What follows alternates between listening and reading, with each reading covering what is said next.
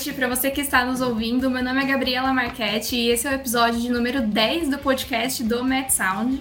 E para comemorar a nossa primeira dezena de episódios, nós temos aqui um convidado muito especial que veio participar do nosso quadro Faixa Faixa e veio bater um papo comigo sobre o seu novo álbum Tóxico, que tem feito muito sucesso com a galera emo, inclusive eu, que estava sedenta por lançamentos nacionais aí.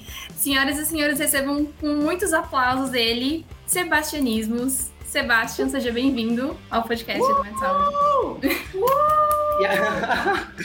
É, e, aí, e aí, todo mundo que está ouvindo, obrigado por me receber aqui pela primeira vez nesse podcast, que eu estou muito ansioso para ver o resultado. É, obrigado pelos elogios, tanto agora como antes dos, por trás dos bastidores.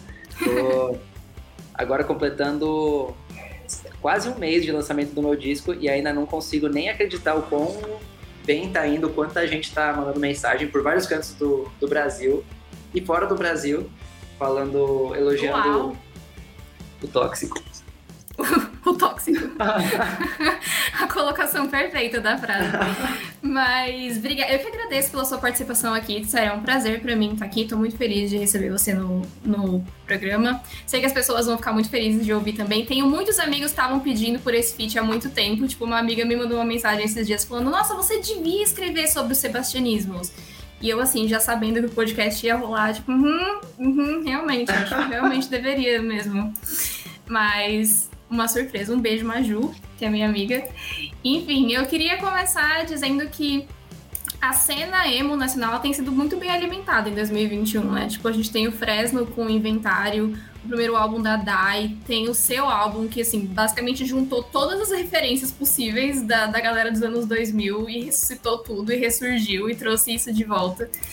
E, enfim, além de vários nomes internacionais, a gente falou de pop punk no, no episódio 6 do podcast também, falou um pouquinho sobre, né, como que a cena tá voltando, assim, com força. E você descreve esse seu novo álbum, Tóxico, como um tropical punk, né? Então eu queria saber Queria que você falasse um pouco mais sobre esse tropical punk e de onde que veio a ideia de fazer um álbum solo nesse estilo, tipo, especificamente nesse momento, assim.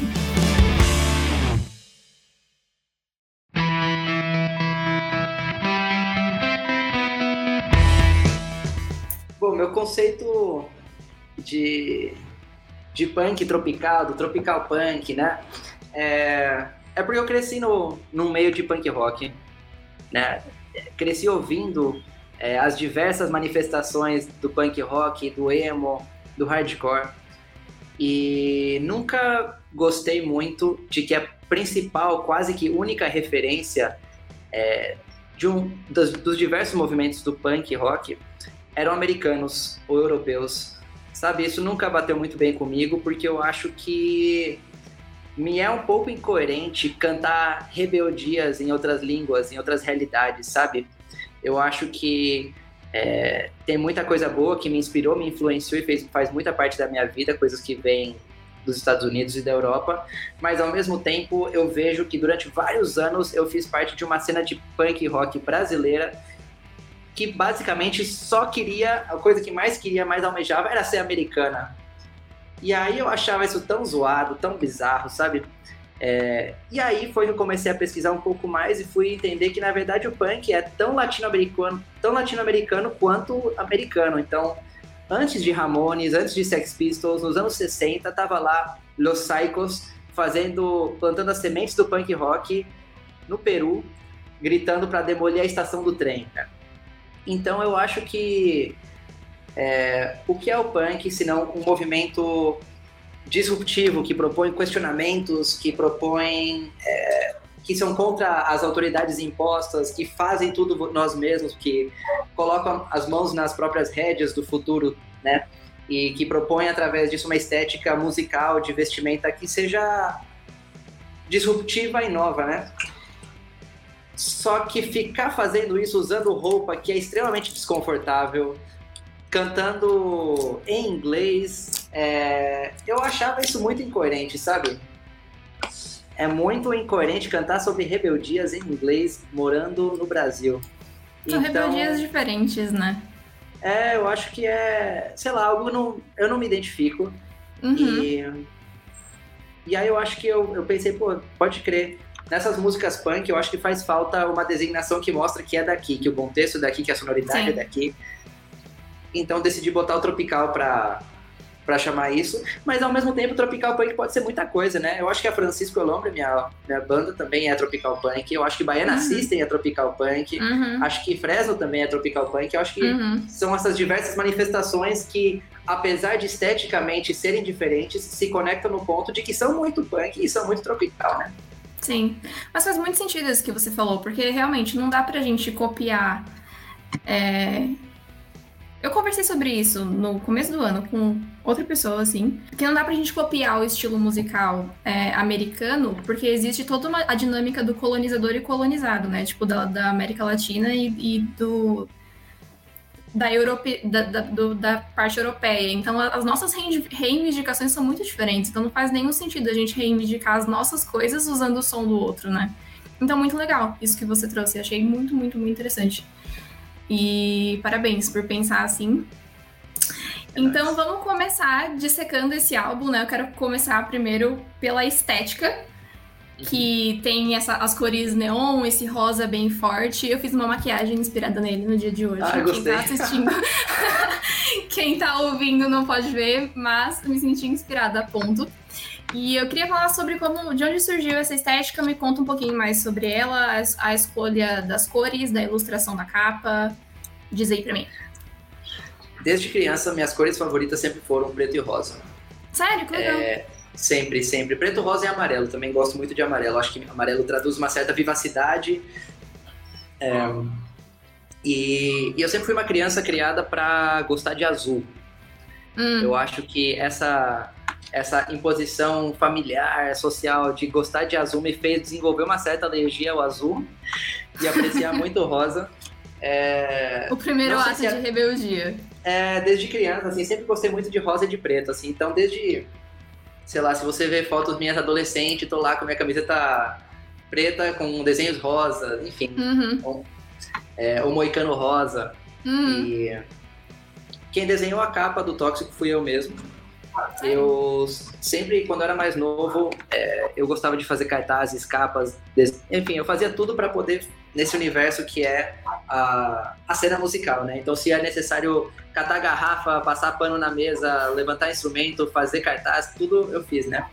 Só que nos últimos anos eu deixei a papel e caneta ao lado e comecei a desenvolver uma certa de resistência para nos desenhos, um, uma, é, uma boa pincelada de autossabotagem que a gente pratica sempre, né? Diariamente, né? E, e foi minha parceira no crime malfeitona, Ellen, que me deu me deu muito apoio e para fazer o mesmo. E aí eu fiz a capa, a capa preta e rosa, minhas cores favoritas, tóxico com aquele com aquela fonte que eu mesmo desenhei, que é uma fonte nojenta, e o logo que é um, uma, uma caveira é, dando a volta ao mundo em cima de um mouse para representar. Eu acho que são elementos que representam esse disco, que é um disco pandêmico, né? Escrito uhum. em meio a uma e gravado no meio de uma pandemia. Uhum. Eu senti que, que isso representava, sabe? De como a gente está trancado dentro de casa, vendo o tempo passar, o mundo girar, uhum. conectado. Uhum. É... Teve algum conceito que permeou esse, esse disco mais além da pandemia, assim? Tipo, algum acontecimento muito importante para você que inspirou esse projeto? Eu perdi um amigo muito próximo na metade do ano passado, em meio ao caos da primeira leva de Covid. Uhum. É, até hoje a gente não sabe se foi Covid mesmo ou se foi subnotificação. É, e quando você perde uma pessoa muito próxima da sua idade, que você que podia estar aqui do seu lado, é, isso te chacoalha muito, né? E esse chacoalhão que a, que a perda do meu amigo me proporcionou é, me fez rever, repensar tudo que eu estava fazendo. E apesar de eu ter acabado de lançar um disco quando isso aconteceu, eu achei que tinha que recomeçar. Então, num ato de suicídio pós-contemporâneo, eu deletei todas as minhas fotos do Instagram, deletei tudo que eu tinha no Twitter e me tranquei num quarto aqui atrás, onde eu montei o um estúdio provisório, peguei papel e caneta e comecei a escrever, escrever, escrever, escrever, escrevi Durante um mês eu escrevi das seis da manhã até meia-noite, sem parar, sem parar. E no final desse mês eu olhei para esse conjunto de músicas e eu vi que elas estavam muito alinhadas com o que eu quero fazer, quem eu sou. e que a palavra que resumia tudo isso que eu tava sentindo era tóxico. Foi um grande desabafo, né? Foi um puta de um desabafo. Tinha muita coisa entalada na garganta, foi um, assim, foi um expurguei todos vários pensamentos que, que precisavam sair, sabe? Uhum. Esse, esse sentido do tóxico vem mais do tipo a toxicidade do que a gente tá vivendo nesse momento, do que você tava vivendo, né, no momento. Ou meio que tipo, ah, uma toxicidade do, do meu volume excessivo de pensamentos e sentimentos e descarga emocional aqui nesse momento. Eu acho que é um pouco de tudo, sabe? É, é olhar para dentro e olhar para fora. Quando olho para fora, eu vejo que nossas relações são complet... são pautadas por muitas situações doentias mesmo, sabe? O que são os relacionamentos? É muito difícil você encontrar relacionamentos, relacionamentos saudáveis, sabe?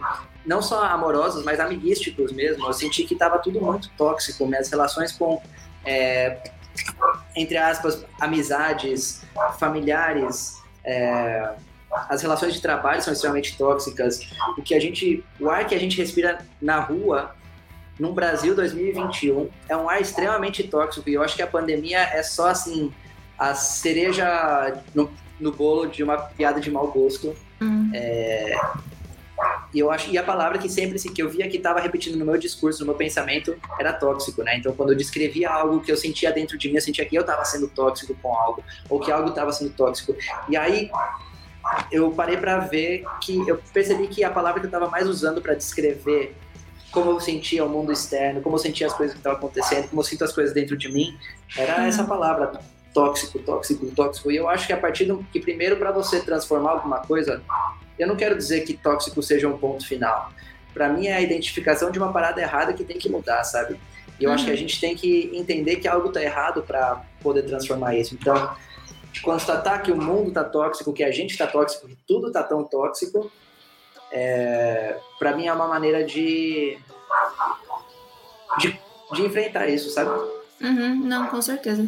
E aí eu acho que isso a gente já pode começar a iniciar o nosso faixa a faixa, né? Porque na sua, na sua faixa de abertura do, do álbum, que também é a faixa título tóxico, você faz justamente isso, né? Você já cita o tom assim e fala tóxico tudo é muito tóxico e vai repetindo em loop até a gente entender a mensagem, assim. Então me fala um pouquinho sobre, sobre essa faixa.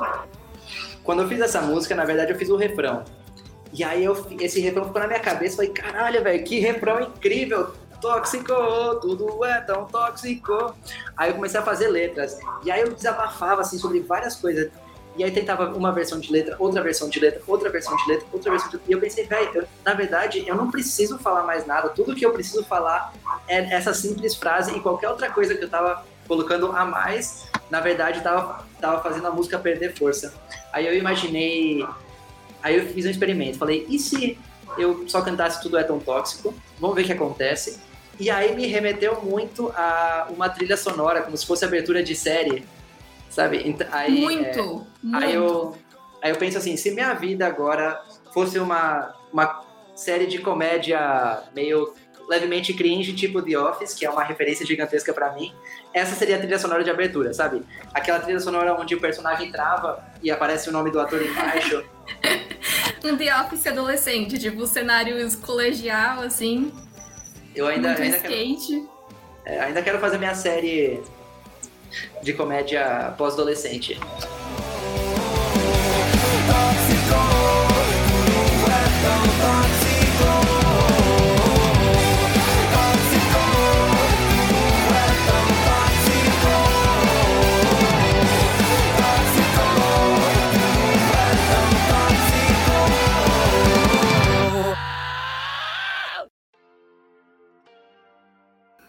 E aí depois ela deságua e não mudaria nada, né? Que é tipo esse feat com, com Badawi, o CPM 22.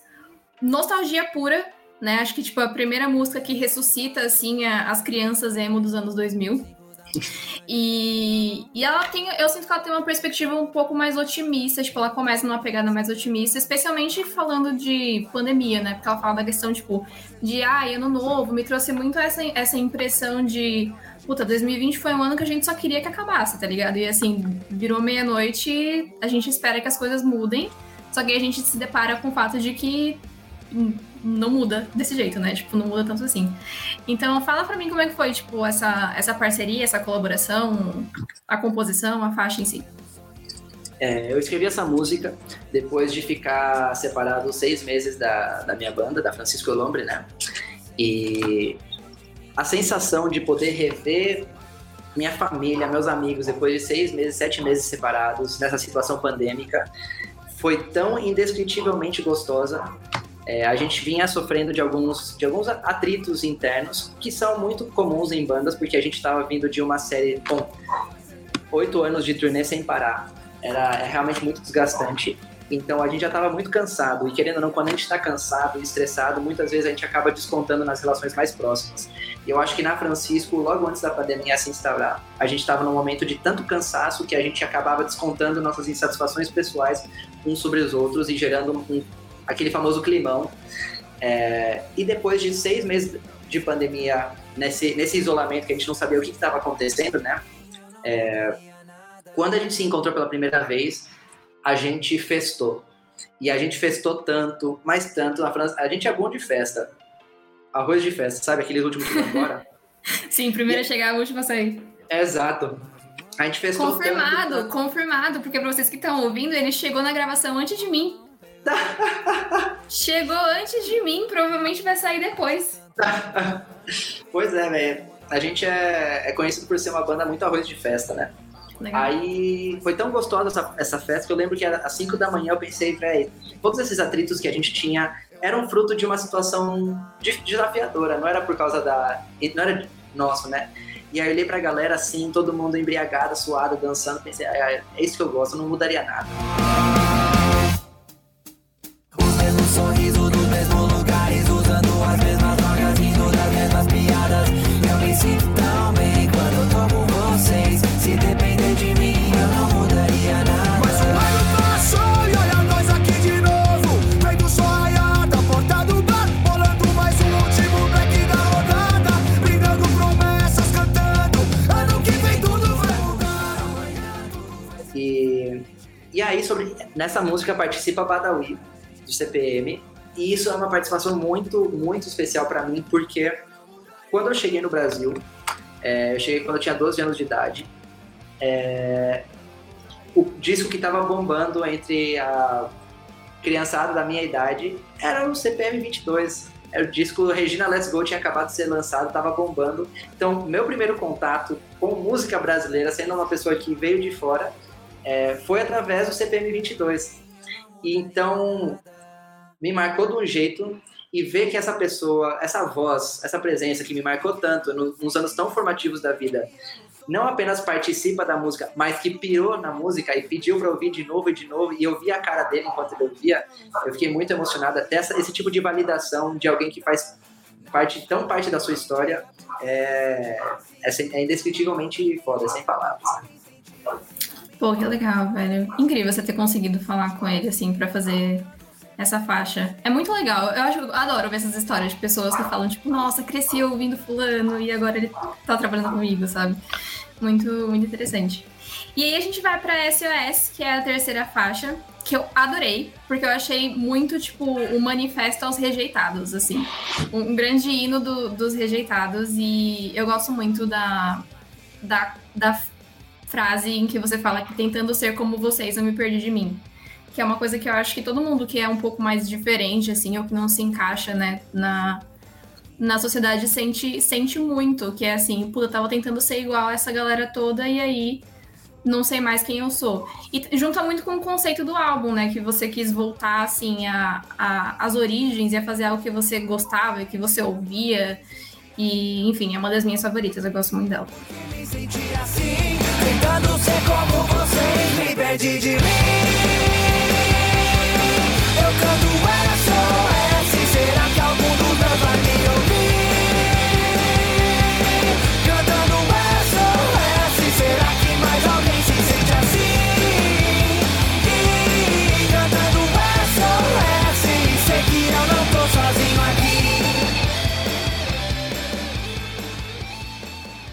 Ah, eu gosto muito dela também, sou suspeito de falar, né? É...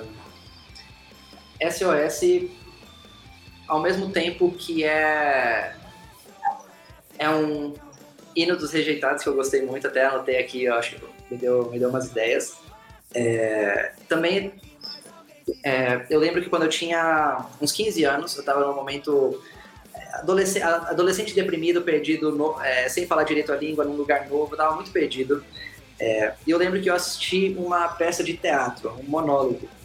Era um, nem sei como é que eu fui parar lá, sendo muito sincero, mas eu lembro que eu fui parar num monólogo e esse o, o ator, né, que apresentava o monólogo, monólogo, que também escreveu a peça, ele ele falava de como ele desesperadamente procurava pessoas como ele e que todas as noites ele uivava uivava pela janela na expectativa de que algum dia alguém uivasse de volta e que todo dia ele uivava esperando alguém uivar de volta, né?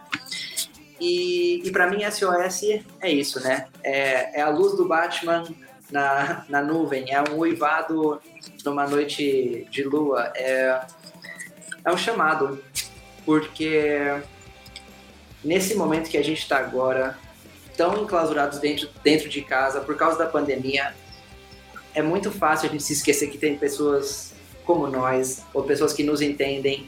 É, e, e eu acho que as pessoas que têm dado, sei lá, que têm falado sobre SOS na, nas redes, são essas pessoas. Isso me faz sentir tão menos sozinho e eu tô vendo eu vejo que as pessoas que tam, também se sentem menos sozinhos por causa disso, sabe? É, é muito prazeroso saber que você não tá gente tá aqui por você e que se identifica com você. Eu nunca eu demorei para sentir isso. Sempre me senti que eu falo na música, não era nem, não era nem peixe fora d'água, era peixe fora d'água em escala intergaláctica, era outro planeta. Quase um alien. Que legal. Você encontrou sua alcateia. É. Tô encontrando. Tá encontrando. Não, mas isso, isso, isso é real, muito interessante. Eu tava. Eu, eu fiz terapia. Tipo, ontem foi dia da minha terapia e aí minha psicóloga, ela, ela me.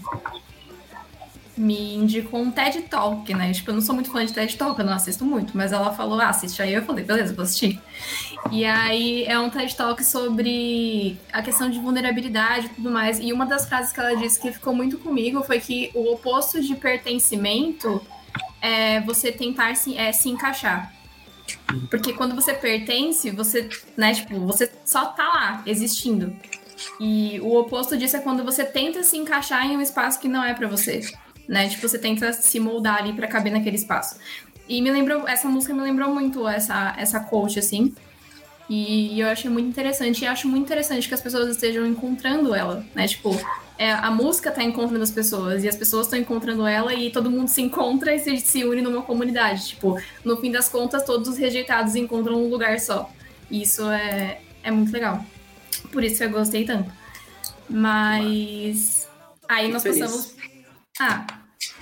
Fico feliz também por você ter feito a música e por ter encontrado suas pessoas, seu, seu grupinho. É. Na faixa 4, então, a gente passa para jogo de azar, que é com Dani do NX0, né? Eu não sei falar o nome do projeto solo dele. Wex. Wex ou Vex? Agora Vex. Teria, que, teria que chamar ele para perguntar, mas acho que é Vex. Vex. Vex ou Wex é ele que participa da faixa. E. Assim, de novo, não tem nada mais BR que NX0. Tipo, não tem nada mais emo BR que NX0. É, eu cresci com NX0, tipo, era criancinha de tudo. Foi uma das primeiras bandas emo, assim, que eu, que eu gostei muito. Eu assisti o vídeo de Além de Mim 2.500 vezes na MTV, assim, na Mix TV. Foi uma fase muito legal. E foi muito legal ouvir, tipo, o, o Dani nessa faixa com você. É, eu gosto muito de jogo de azar também, porque eu gostei da perspectiva que você trouxe de, tipo, querer viver a partir de, mesmo com todos os obstáculos que tem na vida.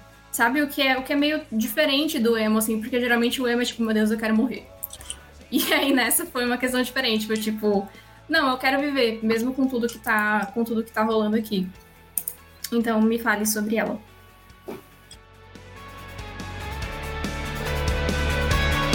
Quando a voz não consiga cantar e o meu sangue deixar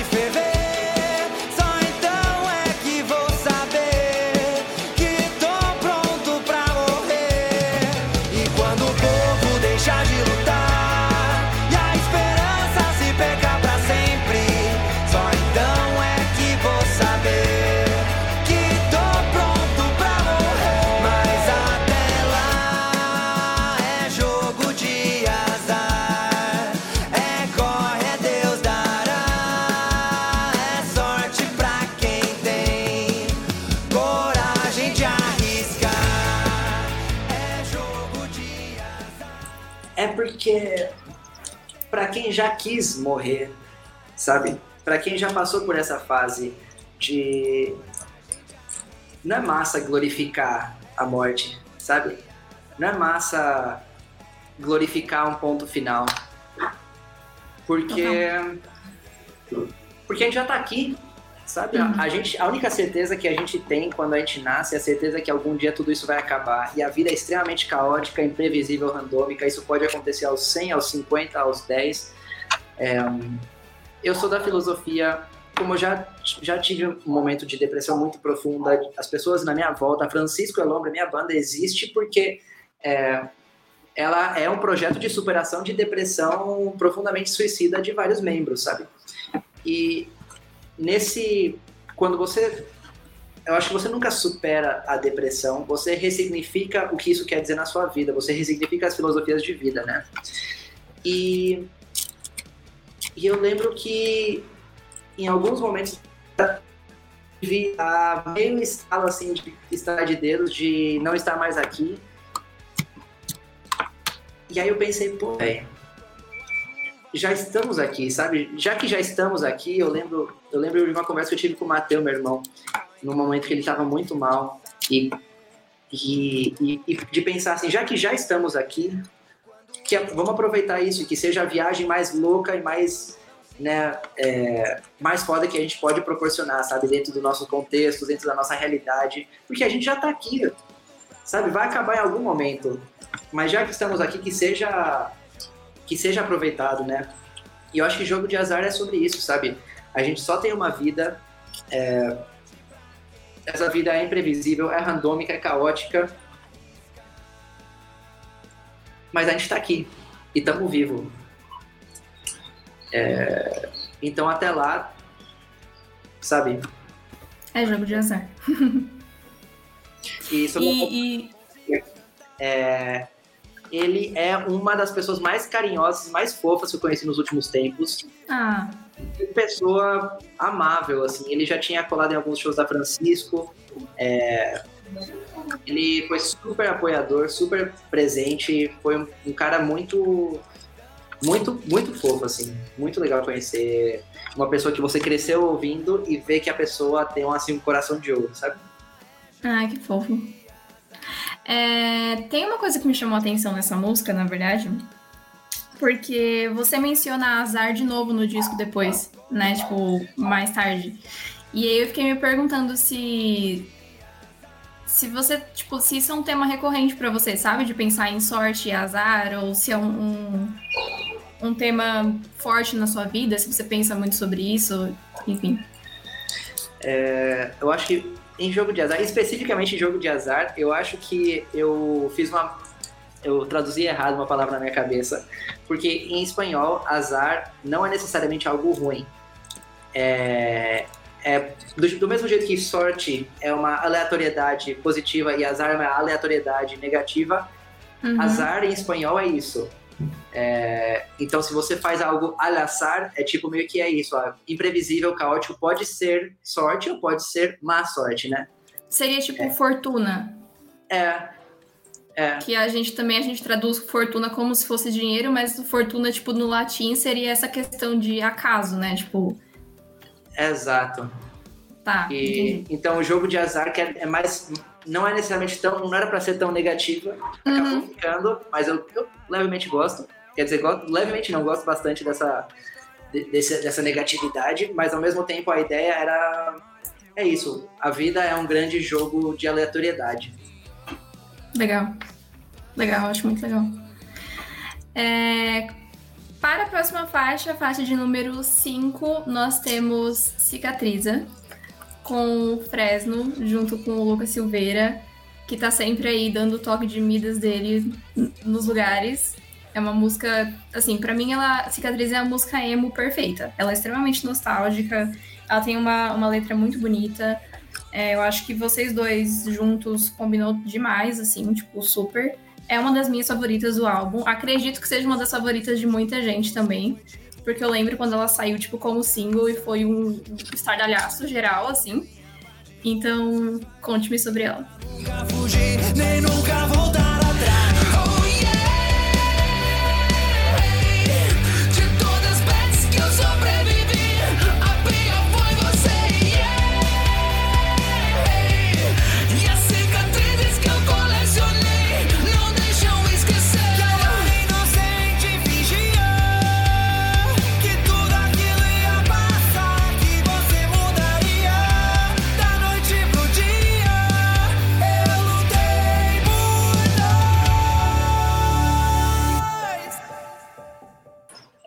Hit do disco, né? É... Bom, antes de mais nada, eu preciso falar sobre Lucas Silveira, o Lucas Fresno, né? É... Ele é um cara que sempre foi muito apoiador, desde que eu conheci ele a primeira vez, já faz alguns anos. Ele produziu duas faixas do meu primeiro disco, né? O disco anterior a esse. É... Eu gosto muito dele, eu acho ele um cara muito inteligente, muito sensível. Então, já faz algum tempo que a gente está armando de fazer uma música nova, uma música juntos, né? E aí eu lembro que eu mandei para ele uma, uma música que eu fiz que chama Tão Artificial. E aí eu peguei o projeto dessa música e mandei para ele o arquivo e falei, e aí ele falou assim: "Ah, vou dar uma trabalhada aqui". Aí ele me devolveu um arquivo chamado Tão Artificial, e quando eu fui abrir o arquivo Tão Artificial, tinha nada de Tão Artificial, ele tinha começado uma outra música do zero.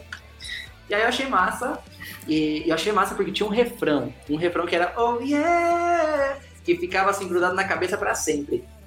Aí a gente começou a fazer um bate-bola, assim, eu adaptava as letras, ele, ele ia trampando no instrumental, eu gravei uma guitarra, um, um amigo, Carlos Fermentão, gravou outra guitarra. A gente foi, assim, fazendo esse bate-bola e, e eu fiquei extremamente emocionado de poder ter um feat com a Fresno. A Fresno não é uma banda que faz muitos feats, é muito raro que eles façam feat, né? É, quer dizer, agora no lançamento do inventário, agora eles fizeram essa proposta, né? Mas antes disso. É uma nova era... fase, né? É. é... E, e, é uma música que eu sabia que ia dar certo. Porque a letra é perfeita, a, uhum. a assim, modéstia à parte, né? Mas, Não, mas é mesmo, de fato é. A música é muito boa, é... tem uma pegada meio quase sertanejo raiz nela, que eu acho incrível, porque eu acho que quando, porque quando você pega uma música que podia ser sertanejo e você faz ela numa pegada emo, a música assim não tem pra ninguém. É, sou muito feliz com essa música, é muito massa ver que uma música independente tá sendo tão tocada, sabe? É muito difícil isso. Então, apesar de que número não é tudo, é muito impressionante quando um disco independente, feito na guerrilha, no meio da pandemia, é, prova que mesmo esse tipo de música que é tão não pop consegue atingir números tão grandes, sabe? Uhum. E eu acho interessante mencionar também, eu acabei esquecendo de mencionar, mas assim, o Lucas participou da produção desse disco, mas você produziu 90% dele sozinho, né? Foi. Ele é o que é incrível, e assim, essa questão da, do artista independente, a gente ainda se surpreende, mas eu tenho, eu tenho pensado muito sobre isso e eu acho que tá surgindo, tipo, até uma tendência a dar mais atenção a artistas independentes hoje em dia, sabe? Tipo, eu, eu acho, né? Eu não, tô, não sou artista, não sou independente, então não sei. Mas eu sinto que, pelo menos na internet, a galera, hoje em dia, ela se preocupa mais e se interessa mais por artistas que são mais autônomos na criação deles, sabe? E não sei, o que, que você acha disso? Tipo, qual é a sua perspectiva enquanto quem tá do lado de, de lá, né? Ó, eu cresci na cena de punk do faça você mesmo, do DIY, né? Esse do it yourself, faça você mesmo, que eu aprendi, que eu cresci, minha, minha escola de vida, é que você, eu faço tudo para fazer o rolê acontecer, sabe? Então, quando eu comecei a tocar música, eu não comecei direto no palco. Eu precisei primeiro entrar no bar, precisei começar a trabalhar no bar, passar pano nas mesas, catar garrafa quebrada, depois começar a emprestar instrumento ou é, organizar o palco, passar o som, sei lá, a gente aprende a se virar e fazer tudo pro rolê acontecer. Se a gente quer fazer um show, mas nenhum lugar de show quer nos receber, então a gente faz nosso próprio show em outro lugar e faz os cartazes, faz tudo, né? Então, para mim, eu sempre gostei de fazer tudo. Um, porque eu gosto desse processo quase artesanal de você ter uma ideia e materializar essa ideia. É, apesar de que no mundo que a gente vive hoje, um mundo extremamente capitalista e taylorista, né, fordista, né, que, que gosta de delegar exatamente cada função para outras pessoas porque isso rende mais, de fato, né, se cada pessoa se especializa na sua pequena área, é, você consegue uma produtividade muito melhor, né? Mas eu confesso que eu piro nesse trabalho meio que quase que de formiguinha, de você ir fazendo cada etapa do processo. E é, para mim, a, a, razão porque eu gosto, gostei, eu quis produzir esse disco, tanto quanto o meu anterior, e tanto quanto os discos da Francisco, que também a gente produz em coletividade, é porque eu sinto que só eu entendo minha cabeça do jeito que tá dentro da minha cabeça. E então, às vezes, quando a gente se junta com uma outra pessoa, com outro produtor, acaba soando mais como o outro produtor, né? O que é muito interessante, por isso que a gente consegue outros produtores, mas nesse caso específico eu não conseguia pensar em outro produtor, sabe? Tinha que ser eu. É... E...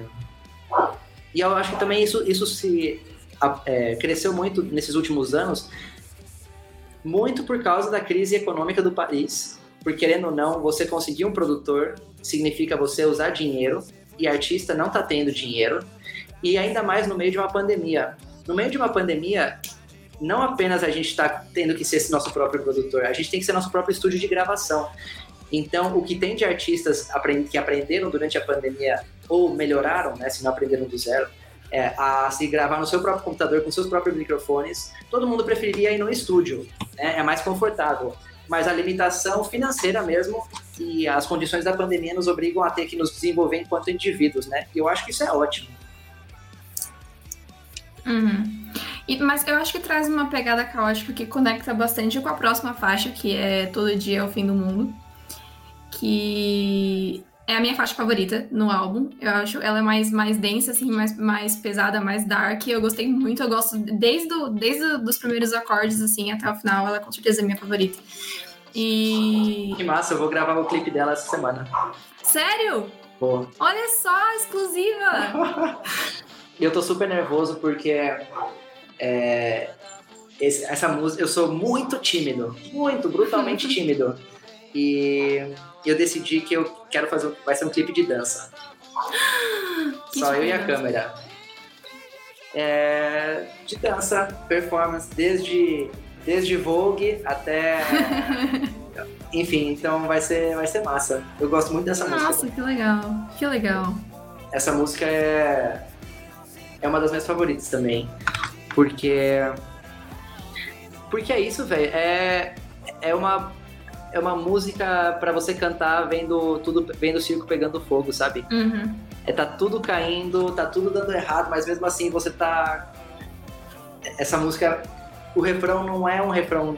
É um refrão triste, mas cantado de uma forma meio contagiante, né? Sim, total. E eu gosto muito dessa. Sinto que eu não aguento. Não adianta correr, não adianta fugir. Todo mundo sorri, finge que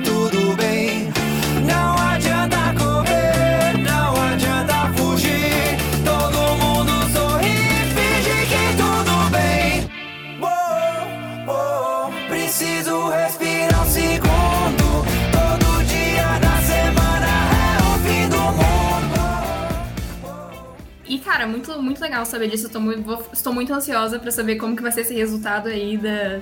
Nossa, nem me falha também. Eu, eu confesso que eu tô um pouco assim, tímido, um pouco nervoso. Depois aqui dessa gravação aqui desse podcast, eu tenho mais uma aula de coreografia. E eu preciso dizer que talvez eu não seja o melhor dançarino do mundo, não, viu? Que isso? Arte é arte. Todo mundo dança bem. Não existe dançar mal. É uma forma de expressão. É tudo forma de expressão. É, você vai filmar sozinho? Eu aqui pedindo detalhes já das coisas, né? Mas você vai filmar sozinho ou você tem alguém pra fazer isso pra você? Processo de, de filmagem. O de filmagem, sim, tô com uma equipe, tá fazendo parte Uhum. de um projeto maior. Esse é um clipe que não sou eu que tô produzindo, tô com, com uma equipe que chama Couple of Things, que tá lançando um projeto novo. E esse clipe vai ser parte desse projeto, mas não sei quanto mais eu posso revelar. Tudo É, bem. Mas enfim, eu gosto muito dessa música, eu adoro essa música. Essa é a música. Enfim, eu, eu sou muito apaixonado por Todo Dia é o Fim do Mundo. Vira e mexe, eu fico cantando aqui em casa a minha própria música, o que é. Como você É. deveria. é e, e eu gosto que ela, ela é a prima ou a irmã de Bomba Relógio, né? Exato, exato. Eu ia falar exatamente isso e a gente já pode aproveitar a deixa pra passar pra ela, porque elas têm realmente uma pegada muito parecida. É que eu, eu imagino que é tanto que Todo Dia é o Fim do Mundo termina com um som de bomba. Termina, a última frase da, da música Todo Dia é o Fim do Mundo é Tem dias que sinto que da porta pra fora é, tem um mundo inteiro feito bomba relógio, né? E aí Uhum. explode e começa a bomba relógio. Uhum, genial. E-. Essa cidade é um hospício, tirando selfie à beira do precipício. É tóxico e lógico, segue o rastro de pólvora. Me sinto tão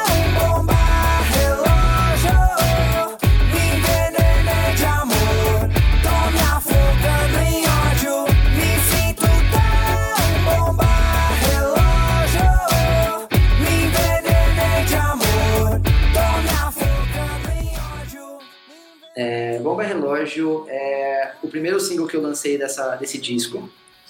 É a música com que eu de decidi lançar essa nova fase minha, essa fase tóxica. É, porque eu acho que quando você lança músicas antes de um disco, por que, que você faz isso? Você faz isso porque você está tentando mostrar que algo está acontecendo, né? E os singles que o artista vai lançando antes de lançar o disco são tipo as pistas que vai dando, que vão, quando colocados do jeito certo, é, mostrando que está por vir e preparando uhum. o terreno para essa catarse que é essa etapa do esse, disco, esse, essa etapa, essa faixa, esse esse ciclo do artista, né, que é o uhum. disco. E para mim, antes de falar qualquer coisa do tóxico, quando eu quis apresentar esse conceito, esse projeto, esse momento para o mundo, para o público, é, o primeiro passo era, era você entender que, que esse disco é fundamentado em bomba relógio, nessa sensação de nessa sensação de, de surto, de sobrecarrego, de não aguento mais, de todo dia é uma desgraça, tá tudo, tá tudo ruim e parece que só vai piorar e eu não sei o que fazer, não consigo respirar, sinto que vou explodir porque eu tenho tanta coisa por dentro, né? E, e eu acho que a partir dessa faixa, quando eu lancei essa faixa, aí sim eu senti que a galera ia entender melhor o que, que ia vir pela frente, sabe? E para mim isso conecta bastante com a próxima também, que é Hoje Eu Não Quero Ver Ninguém que é essa sensação de tipo, mano, eu preciso desconectar um pouco e tal, preciso ficar mais na minha. O que me fez pensar, tipo, me questionar assim, eu queria saber se você é alguém que você prefere ficar perto das pessoas é, a maior parte do tempo, e aí às vezes você precisa se afastar, ou se você, tipo, é alguém que gosta de ficar sozinho mesmo e prefere ficar mais na sua, assim. Eu acho que eu sou meio bipolar. é... O ambivertido. É, eu acho que eu sou meio dos dois, assim. Sendo uhum. muito sincero, eu tenho uma. Eu sou muito dividido entre uma profunda raiva, mágoa, desespero dos seres humanos e uhum. pavor de seres humanos, e ao mesmo tempo uma esperança quase ingênua, apaixonada pelos seres humanos. É... Mas ultimamente eu ando mais introspectivo. Uhum apesar de estar com saudade de festar, de vida, né? Uhum. É, eu tenho estado mais introspectivo, né? Acho que a pandemia me fez desenvolver um certo tipo de, de pânico social, né? Uhum.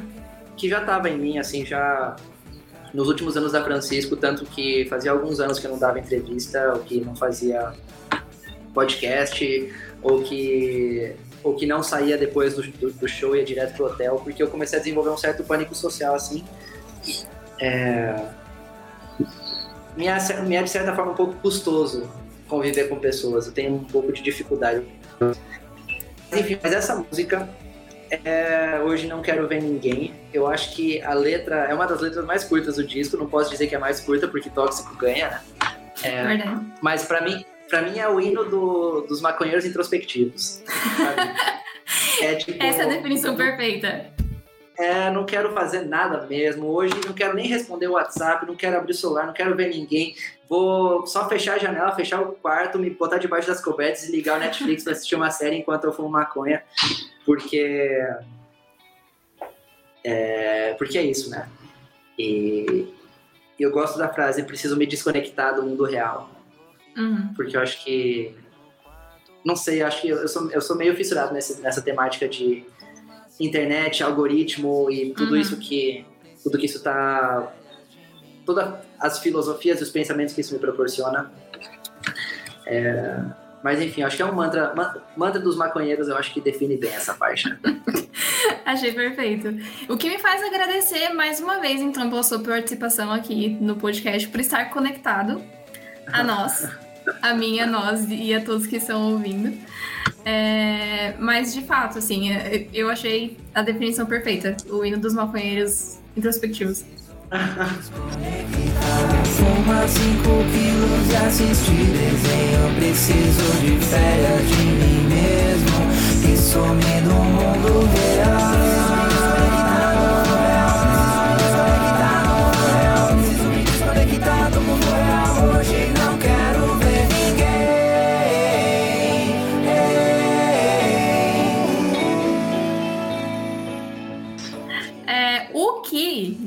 Leva a a penúltima faixa do disco, que é Se Nem Deus Agrada Todo Mundo, Menos Eu. O que é muito legal. Eu adoro esse título, achei genial. É, que é uma frase muito popular brasileira, né? Tipo, todo mundo fala isso. Acho que a gente cresce ouvindo isso no Brasil, pelo menos. Ah, não, nem Jesus agradou todo mundo, por que, que eu vou agradar? E aí achei interessante ter isso na música. E mais uma parceria sua com a Malfeitona, né? É. Eu, eu adoro essa música, né? Eu sou muito fã. Eu sou muito fã por todas as faixas, eu acho, mas eu gosto muito Bom. dessa música especial, porque essa música.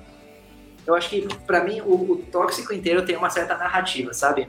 Eu, Uhum. go- eu acho que ele é um disco muito sanduíche, que começa. que tem sua trilha sonora de abertura, né? Que é o Uhum. Tóxico, e começa com uma coisa muito positiva, não mudaria nada, vai te mostrando outras densidades de sentimentos e outras profundezas que, que, pelo, é, que, que passa a nossa alma, assim. E no final das contas, depois que você já, já percebeu suas cicatrizes, depois que você já quis explodir, depois que você já não quis ver mais ninguém, depois quando você tá no chão, pra mim essa música é o começo do se, se erguer, sabe? A é aceitação, aquele- né? E, e eu acho que ela tem uma história muito bonita. Eu acho que eu fico um pouco tímido de falar aqui porque eu sei que a, ela, malfeitona, ela vai me ouvir aqui falando. Mas é para mim é uma música muito especial porque é, eu acho que é, Ellen, malfeitona, ela nunca quis de fato necessariamente ser tatuadora. Eu acho que foi muito um acaso muito randômico do universo misturado com um talento artístico é, que subverte o, o, o que é a arte, né? O traço dela é um traço para mim revolucionário, sou muito fã dela. E desde sempre, eu sempre, desde que a gente começou a se relacionar, eu sinto que ela queria muito poder cantar e que ela tinha muitas travas dentro dela, travas proporcionadas por traumas, né, que a gente vai acumulando ao longo da vida. Ela já cantou em bandas, mas ela tinha muitos traumas, tinha muita dificuldade de cantar. É, tanto que ela se. Ela ficava. Assim, quando tentava cantar alguma coisa, se ela descobrisse que eu tava ouvindo ela, ou, ou- ou prestando atenção nela, ela às vezes começava a chorar ou se desesperava. Era, Nossa. tinha, muito, tinha muitos traumas, assim. Uhum. É, e aí, e aí fazer essa música é, juntos, para mim é o processo de superação dessa, desse processo dela, sabe? É a primeira Uhum. vez que ela pega o microfone direito e canta e canta pra caralho e canta uma letra que também é dela, é, que que é isso, velho. Foda-se, sabe? Eu vou fazer o que eu quero e é isso aí. Então, pra mim, é ver, ver o processo dela de não conseguir pegar no microfone sem chorar, pra cantar essa música, mostrando o dedo do meio pro mundo, falando foda-se, eu sou assim mesmo, é um processo assim, foi muito emocionante acompanhar e sou muito, sou muito fã por, esse, por essa música, sabe? A música perfeita pra ela, né? É, É o tipo, É. parece, parece ser o tipo de coisa que a gente, tipo, sabe quando a gente é, tem aquela frase do fake it until you make it, sabe? Tipo, você Uhum. vai repetindo até o momento que você acredita, parece ser algo, tipo, um, um tipo de mantra que. muito especial, assim. Legal. e foi muito massa ver a reação das pessoas na internet com essa música. Hum, Vi muitas pessoas me tagueando em tipo stories falando não tinha coragem de fazer tal coisa, mas depois de ouvir essa música me inspirou a fazer tal coisa. Não tinha coragem de cantar, mas essa música me inspirou a cantar. Não tinha coragem de tocar, é, não tinha coragem de, enfim. E, e eu achei muito foda. Eu realmente achei Como muito que ela foda. ficou com isso? Ela tá neste momento provavelmente planejando o clipe, muito inspirada, destina, é, decidida a se lançar na música. Carreira solo malfeitona, vem aí. Vem aí.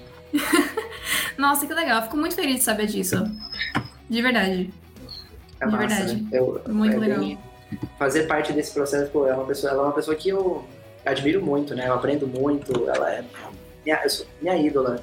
E, e, e poder fazer parte desse processo de superação é, é muito é muito emocionante.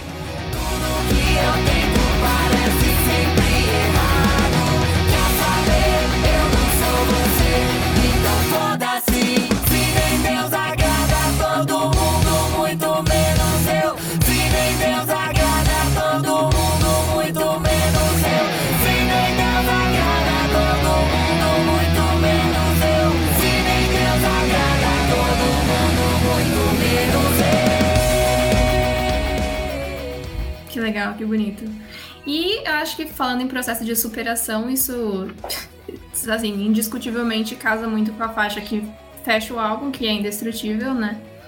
E é uma parceria com o Faustino Beats.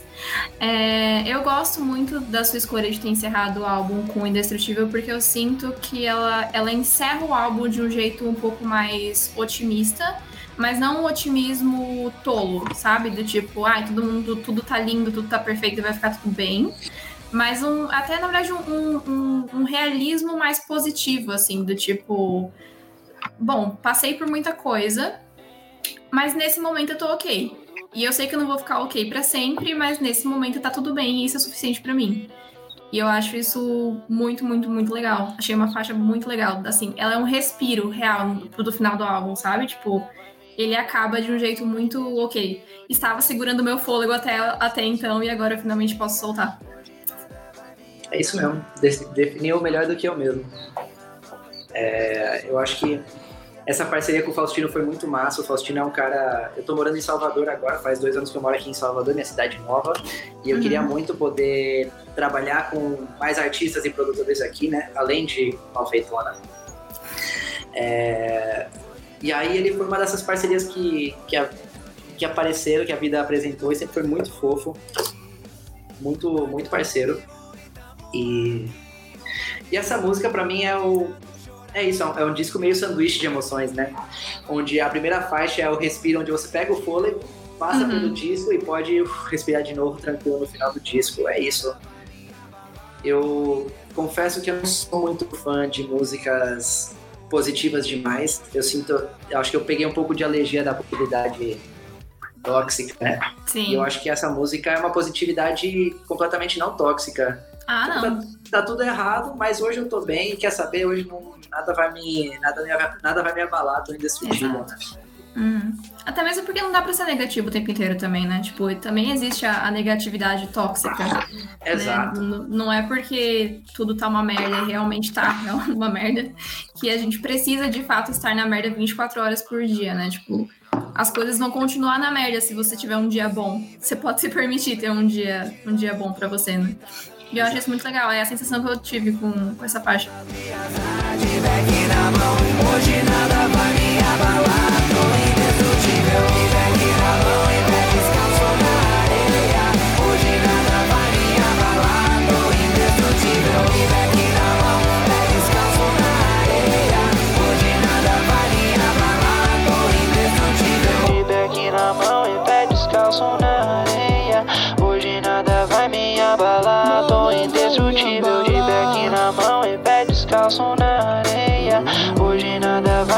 me abalar, tô indestrutível